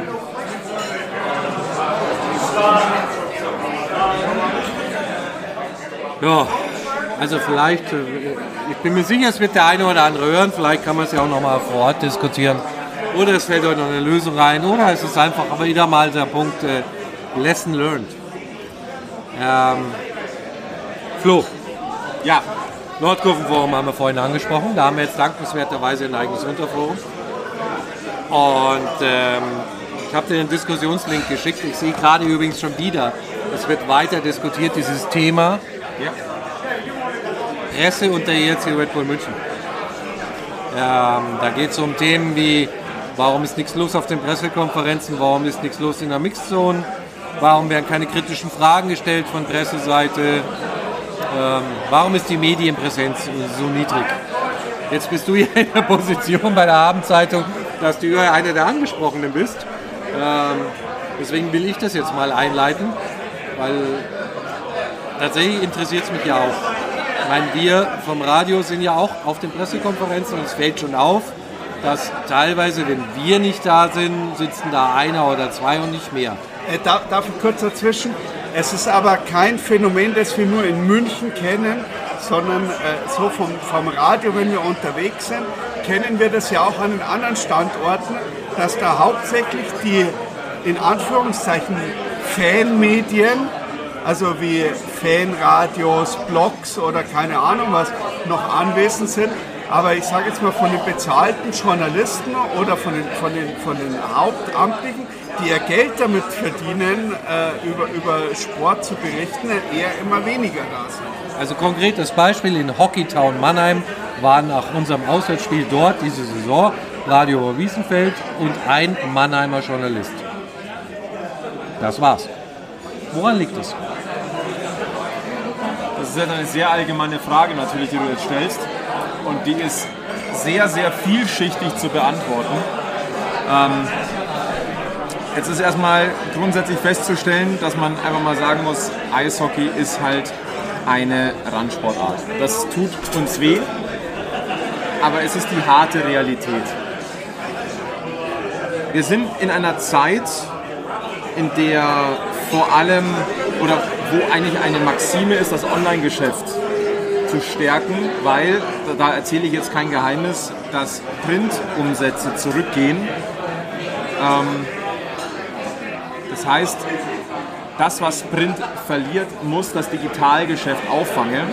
Und digital zählt das Thema Aufrufzahlen.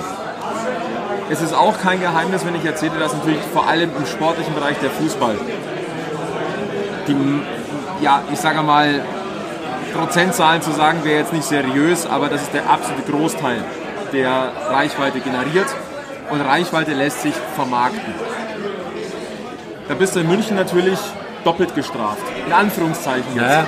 Weil du hast die Weltmarke Bayern München und du hast, äh, ich sag mal, die sympathisch chaotische Lokalmarke 60 München und die greift sehr, sehr viel ab. Das erstmal vorneweg geschickt, das ist der Fakt. Der Faktor Kosten wird immer höher, das heißt auch, dass Redaktionen nicht wachsen, sondern dass sie eher tendenziell schrumpfen. Nicht nur aus finanziellen Gründen, sondern sie schrumpfen auch, und das ist ein Phänomen tatsächlich, der Nachfrage an Nachwuchs, der das machen möchte. Du nimmst dir auch nicht jeden. Das heißt, wir haben hier, eine, eine, wir haben hier verschiedene Kurven, die so ein bisschen gegeneinander laufen. Das ist aber das ist nur das Organisatorische. Wir reden, oder das, das personell und finanziell Organisatorische. Wir reden aber auch darum, dass beispielsweise jetzt für ein Lokalmedium, es gibt einen Redaktionsschluss und du hast Zuständigkeiten in der Redaktion. Es kann halt gut sein, dass es heißt, du bis zum Zeitpunkt XY musst ich den Text haben, weil sonst wird gedruckt ohne deinen Text. Lass mich da mal einhaken, weil das ist genau der Punkt. Es fällt ja schon auf, es sind ja nicht immer nur zwei, drei Leute auf dieser Pressetribüne. Das ist ja so nicht. Das, wenn es bei aus, nach außen so ankommt, ist das falsch. Sondern es sind immer diverse Medien in den Pressekabinen beim ERC. Es sind aber deutlich weniger, die danach auf eine Pressekonferenz gehen oder sich noch ein Spielerinterview holen ich denke mir halt dann, ja gut, der, der, ist ja schon da. Der muss, macht ja hier schon was. Also er wird wohl einen Artikel schreiben oder irgendwas ja tun. Warum nimmt er dann eine Pressekonferenz, die ja extra für ihn gemacht ist als Presse, nicht mit? Und genau da kommen wir jetzt. Ich kann jetzt nur aus meiner Erfahrung sprechen. Ja? Ich kann jetzt nicht für jeden sprechen. Aber es gibt. Um das nochmal zurück, du hast für, äh, äh für die TZ äh, damals geschrieben über Eishockey und bis jetzt bei der Abendzeitung. Ja. Und nur um hier nochmal, also der Flo erzählte jetzt nicht irgendwas, sondern der war genau bei den Medien oder ist bei den Medien, über die wir reden. Ja. Also, wie gesagt, ich, kann, ich, ich rede es in erster Linie aus eigener Erfahrung und äh, möchte jetzt mir nicht anmaßen, für alle meine Kollegen oder auch markenübergreifend Kollegen äh, da zu sprechen. Ich kann jetzt nur sagen, die Eindrücke, die ich habe. Es gibt einen Druckschluss, der ist einzuhalten. Das heißt, dass du mit einem klassischen Abendspiel bist du schon relativ nah an einem Druckschluss dran. dann versuchst du natürlich den Bericht, den du safe an demselben Abend noch in die Zeitung kriegen kannst, abzuschließen. Das hat manchmal, nicht immer, aber oftmals war es so, okay, ich höre noch schnell in die Magenta Sport Interviews rein, weil ich möchte noch ein Statement am liebsten mit einbauen, damit es lebendiger ist. Aber für die gesamte PK hat es nicht mehr gereicht. Das heißt, ich mache das fertig, hau es weg. Wenn es doof läuft, kann es sein, dass die PK vielleicht danach schon rum ist. Das ist eine Frage des Druckes, der PK, der Spiellänge. Da spielen ganz, ganz viele Faktoren mit rein. Ähm, das ist jetzt der eine Punkt. Der andere ist, wenn ich es nicht schaffe, am selben Abend überhaupt noch etwas in, meine, in mein Medium zu bringen, dann kann es sein, dass ich an demselben Abend gar keinen Spielbericht mehr mache, sondern sage, ich nehme das Spiel mit, mache mir die Notizen, gehe auf die Pressekonferenz, gehe in die Mixed Zone, nehme da alle Statements mit und dann ist mein Bericht, den ich liefere, quasi das Roundup. Da geht es gar nicht um den Spielbericht, sondern geht es um Einschätzungen, Einordnungen, Stimmen, Auswirkungen. Das sind immer ganz unterschiedliche Sachen. Und jetzt rede ich mal von der Zeitung. Online ist jetzt ein ganz anderes Thema. Das, was ich vorhin angesprochen habe, ist Reichweite. Das heißt, der Einsatz eines Reporters nur für ein Online-Medium muss sich durch Aufrufe refinanzieren oder auch lohnen im Gesamten. Um da jetzt mal alle mal so dazwischen zu gehen, da reden wir wahrscheinlich auch für so ein Medium, wenn die so einen Reporter losschicken von einem Stundensatz, irgendwas um die 75 bis 80 Euro, der, der also ist so der, der, der normale Industriestundensatz, der genommen wird. Lass, lassen wir mal äh, den, den äh, Münchner Reporter 100 Euro kosten, mal fiktiv. Wenn der zu so einem Eishockeyspiel kostet und da fünf Stunden unterwegs ist und berichtet, muss dieser Reporter mindestens mal die 500 Euro, die er selber dem Verlag gekostet hat, wieder reinspielen. Ich kann und möchte jetzt über Summen im, deswegen im sage ich, ich nehme jetzt, ich nehme jetzt was ganz was Glattes äh, und äh, genau. Aber was Fakt ist, reden wir mal von dem festangestellten Redakteur. Wenn man sagt, den schickt man am Abend zum Eishockey, dann fehlt der dir aber auch tagsüber. Und es ist, es ist jetzt nicht so, dass, es du, dass du einen exklusiven Eishockey-Reporter hast. Du hast Bayern-Reporter, du hast Löwen-Reporter, aber der Eishockey-Reporter hat im Normalfall ein bis zwei Themengebiete zusätzlich noch, die er auch abdeckt. Und dann musst du halt gucken, erstens, wie viel Platz habe ich in meiner Zeitung, wie lange kann ich ihn beschäftigen, um ein optimales Ergebnis für meine Marke rauszuholen.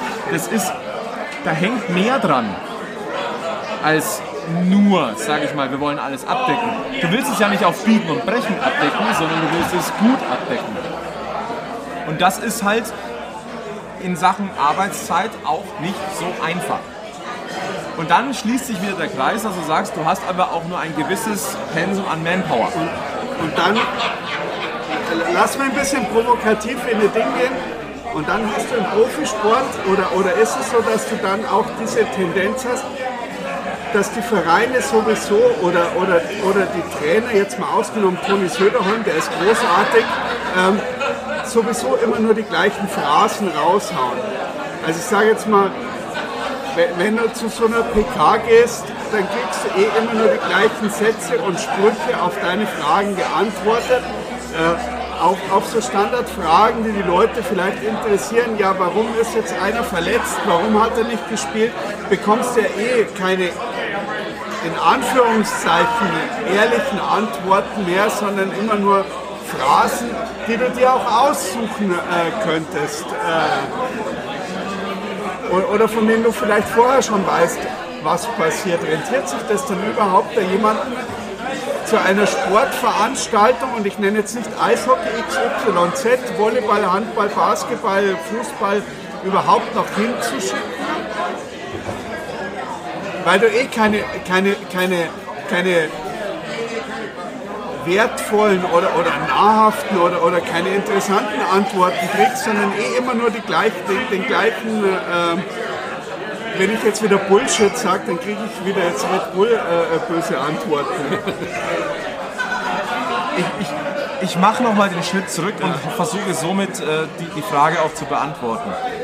Es ist so, dass natürlich Schlagzeilen Geschichten machen. Menschen machen Geschichten. Ecken und Kanten machen Geschichten. Und parallel haben wir das Thema, dass der Zeitungsleser und der Online-Mediumsleser zwei komplett unterschiedliche Anflüge sind. Wenn ich eine Zeitung lese, nehme ich mir aktiv Zeit dafür. Der Online-Leser will eine schnelle Nachricht haben. Das heißt, das ist auch der Grund, warum du online tendenziell eher Aufregerthema besser verkaufen kannst und die dadurch auch Aufrufe generieren, als die schön aufgeschriebene, ist jetzt der falsche Terminus, aber lyrisch dargestellte, schön zu lesende Geschichte, sei es ein Interview, Reportage, Nachricht. Das ist ein ganz unterschiedlicher Anflug. Du kannst es gegenseitig passend aufbereiten, aber der Anflug ist erstmal grundsätzlich ein bisschen anders. Und damit kommen wir auf den Punkt. Aus einer Pressekonferenz bekommst du, wenn es gut läuft, was Analytisches und das kann sehr wertvoll sein. Toni Söderholm finde ich persönlich sehr, sehr erfrischend. Das ist auch kein Affront gegenüber Don Jackson, aber es ist eine andere Art der Erklärung, was gut läuft, was schlecht läuft, das ist was anderes. Da kann man deutlich mehr draus machen aus Sicht eines Berichterstatters. Ist so. Ähm, aber Fakt ist auch, wenn du Reichweiten generieren möchtest, dann machst du es über das Menschliche, über Aufreger, über Besonderheiten und letztendlich über die Aufrufzahlen. Und ähm, das muss sich rentieren. Ich bin gelernter Online-Journalist, ich weiß, du rechnest in Page Views, du rechnest in Unique User. Also Page Views, wie oft wird die Seite aufgerufen, Unique User, wie viele wirkliche einzelne reale Personen schauen drauf. Und das ist ein, ein es, ist, es ist letztendlich eine Gegenrechnung. Und ähm, das Beste, was natürlich passieren könnte, dass vielleicht jetzt mal so an die Stammtisch-Community raus, rein jetzt aus Eishockey-Sicht, jetzt gehe ich mal von meiner Journalistensicht ein bisschen weg, mehr so aufs Herzblut.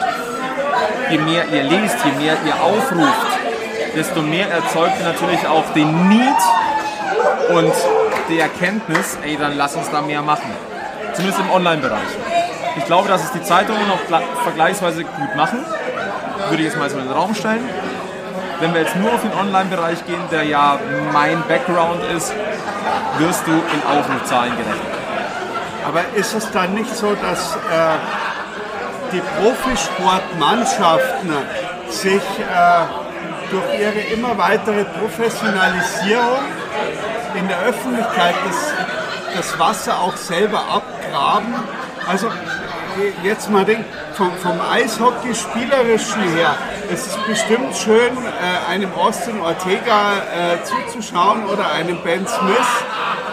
Aber ein Steve Pinizotto äh, wäre für die Öffentlichkeit oder für die, für, die, für die Außenwirkung oder für die, für die Wahrnehmung, für die Veröffentlichung deutlich besser.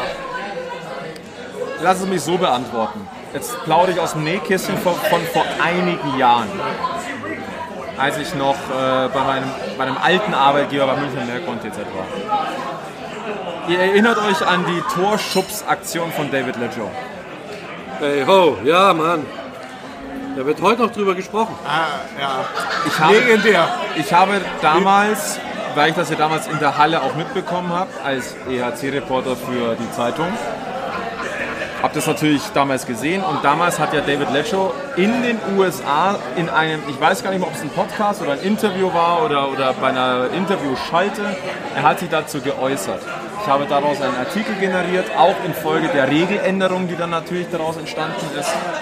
Die war an diesem Tage nur aus Online-Sicht die auf Social Media erfolgreichste Conversion Rate. Das heißt, von der Leute, Menge der Leute, die es gesehen haben und die es gelesen haben. Ich glaube, das beantwortet jetzt die Frage relativ gut. Also ja, das Eishockey braucht mehr Geschichten, um wieder besser wahrgenommen zu werden. Es braucht vor allem auch Geschichten rund um die Spiele, abseits des Spielgeschehens. Ein Spiel kann eine Geschichte generieren. Klar, überhaupt kein Thema.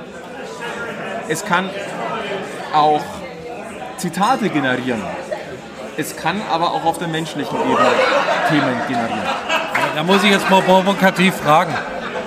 Würde dann nicht helfen, mal aufzuhören, auch als Liga mit diesem, ich nenne es jetzt mal Cleanwashing, indem man einfach äh, gar nicht zulässt, dass Schiedsrichterdiskussionen entstehen, Szenen nochmal diskutiert werden. Weil es gibt ja auch auf, auf Magenta in den Spielberichten keine strittigen Situationen zu sehen. Es gibt ja nichts, worauf, wo man sich dann draufstürzen kann und äh, wirklich diskutieren kann.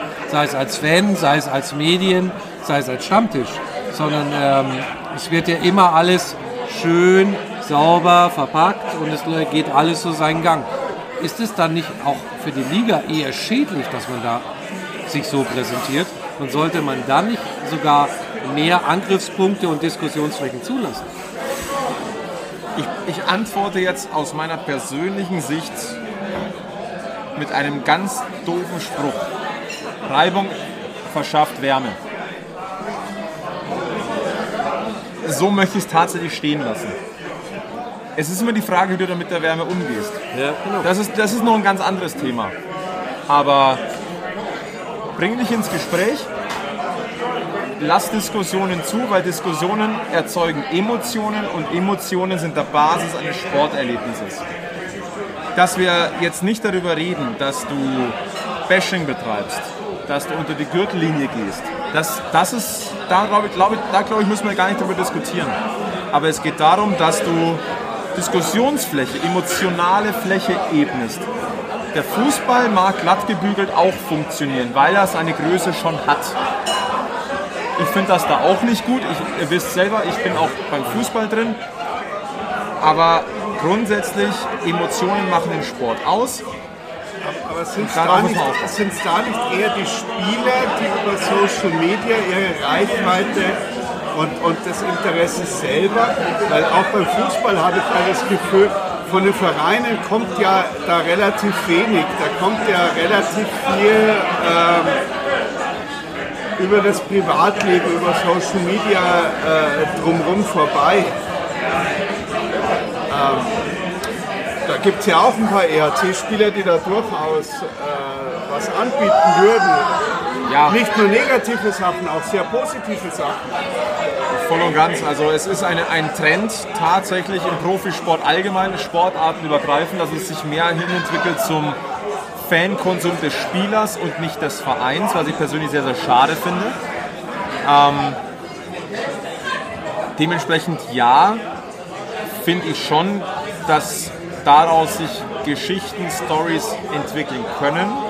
Ich habe, also zumindest im Eishockey habe ich den Eindruck, da ist das Ohr auch da bei den Spielern. Also nicht jeder Spieler ist der Social Media Hero. Aber das ist natürlich eine Reichweite, die du generierst. Aber bei Eishockeyspielen habe ich schon den Eindruck, wenn zum Beispiel bei uns mal Spieler XY oder Ex-Spieler XY bei uns ist, der ist total bereit zu sagen, hey, das teile ich auch auf meinen Kanälen. Davon profitieren wir am Stammtisch jetzt auch. Grundsätzlich habe ich schon den Eindruck, dass das so ist. Ähm, inwieweit man das Rad zurückdrehen kann, das steht jetzt wiederum auf einem anderen Blatt Papier. Aber ich denke, es geht da auch nur so ein bisschen Hand in Hand. Ähm, das Geschäftsmodell Profisport funktioniert über Reichweite. Das, egal ob es medial oder persönlich ist, das glaube ich, muss man so festhalten. Und ähm, da kann jeder seinen Beitrag zu leisten. Ich jetzt aus, nur aus meiner journalistischen Sicht sage natürlich, Reichweite ist das Entscheidende, Interesse ist das Entscheidende. Aber Interesse ist vielfältig. Effektiv muss es, muss es sich für mich persönlich runterbrechen lassen auf das, was ich an Leserschaft, Hörerschaft, Zuseherschaft generiere durch das, was ich tue, was ich erzeuge. Da bin ich wiederum von abhängig, was gibt mir der Sport, die Person, die Organisation. Und das ist jetzt keine Kritik an, am EHC oder an EHC-Spielern. Es geht einfach ums große Ganze jetzt. Das ist einfach eine Basis der sportjournalistischen Arbeit. Und daraus äh, ergeben sich Synergien, fortsetzende Größenordnungen und äh, es lässt sich plakativ runterrechnen, was Aufmerksamkeit generiert, generiert Arbeitseinsatz auf Medienseite. Es ist ein, ein, ein Henne-Ei-Prinzip so ein bisschen. Aber wenn keiner den ersten Schritt macht oder na, wenn sich da nichts bewegt, werden wir aus dem Status quo nicht rauskommen. Und dass wir das, dann greift letztendlich auch wieder so ein bisschen der Satz, der Teufel scheißt auf den größten Haufen. Das, was groß ist, das melkst du. Das ist in München der Fußball. Das ist in erster Linie Bayern München. Der, der Löwe bietet Chaos-Themen ohne Ende, dann kann der auch gemolken werden. Ich sage es mal ganz knallhart. Aber du brauchst was Griffiges. Die Bayern Basketballer, um vielleicht das einmal kurz mit einzunehmen, leben auch von der Marke Bayern München. Und sie leben natürlich auch davon, dass es eine andere Sportart ist, die auch anders konsumiert werden. Weil es jetzt echt spät ist und wir jetzt viel drüber, ich will das jetzt mal runterbrechen. Lieber EHC Red Bull München, gebt dem Packmas Podcast und gebt der Abendzeitung Geschichten. Dann läuft es auch wieder. Dann Wobei, ganz ehrlich, wir haben es natürlich da leicht. Also, ich glaube, wir, wir sind da schon auf dem richtigen Weg, aber wir haben auch keinen Kosten- und keinen kommerziellen Druck. Sondern wir drei Amperer machen das halt jetzt hier in unserer Freizeit. Und von uns erwartet keiner, dass am Ende damit Geld verdient wird. Ähm, von daher haben wir es vielleicht sogar wirklich einfacher als die professionellen Kollegen. Ähm, ich glaube, wir geben uns weiter Mühe, dass äh, die Fans äh, in München gut versorgt werden mit Infos. Das war jetzt für mich natürlich auch nicht so ganz einfach, muss ich jetzt auch ganz deutlich sagen, weil ich hab, bin jetzt hier so auf, auf zwei Schienen unterwegs. Ja? Wir, Aber wir ich habe das jetzt versucht, jetzt einfach mal umgedreht und haben jetzt, vielleicht habt ihr es mitbekommen, so unseren Host ähm, einfach mal umgedreht als äh, Interviewpartner äh, direkt äh, mit reinzunehmen, eben weil halt aber auch die Themen so aufgekommen sind. Ich habe jetzt, soweit es mir möglich ist, einfach mal dargelegt, wie auch das Medienbusiness so ein bisschen funktioniert. Und ähm, es, war das geschieht, es geschieht, das möchte ich vielleicht nochmal ganz jetzt als Abschluss dieses Themenkomplexes nochmal sagen, es geschieht nichts mit böser Absicht, sondern es ist einfach ein gewisses Modell dahinter und auch ein gewisses Geschäfts-, also es ist ein Geschäftsmodell. Punkt.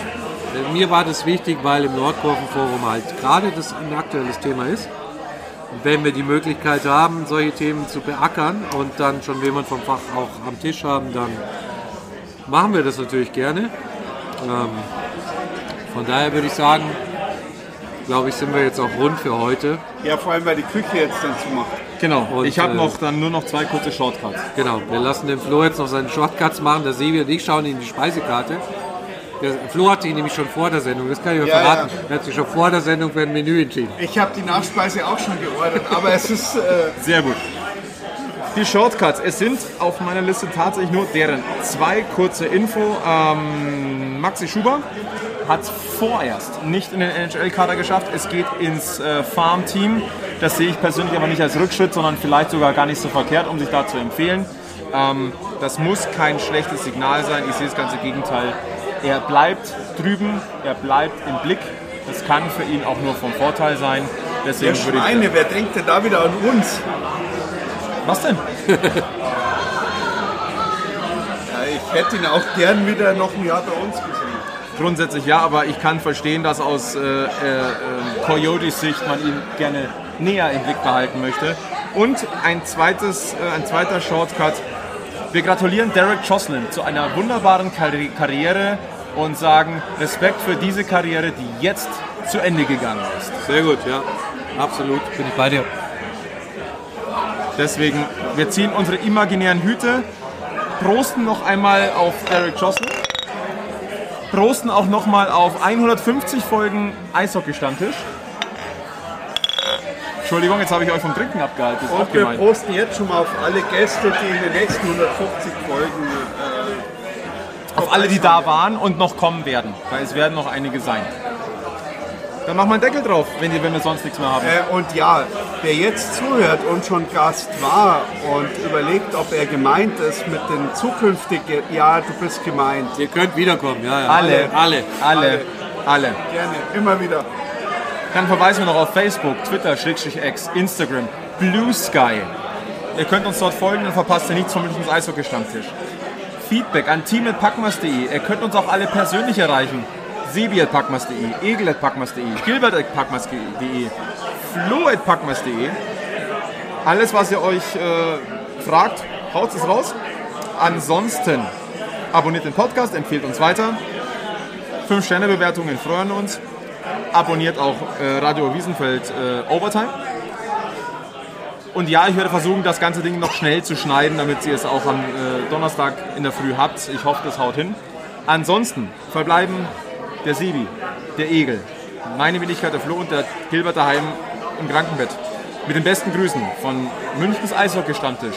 Bleibt gesund, bleibt freundlich, bleibt uns gewogen, bleibt optimistisch und weiterhin auch für die nächsten Folgen gilt. Oder für die nächsten Wochen, Monate, Jahre in München. Immer schön am Puck bleiben. Bis zum nächsten Mal bei Packma. Servus. Servus.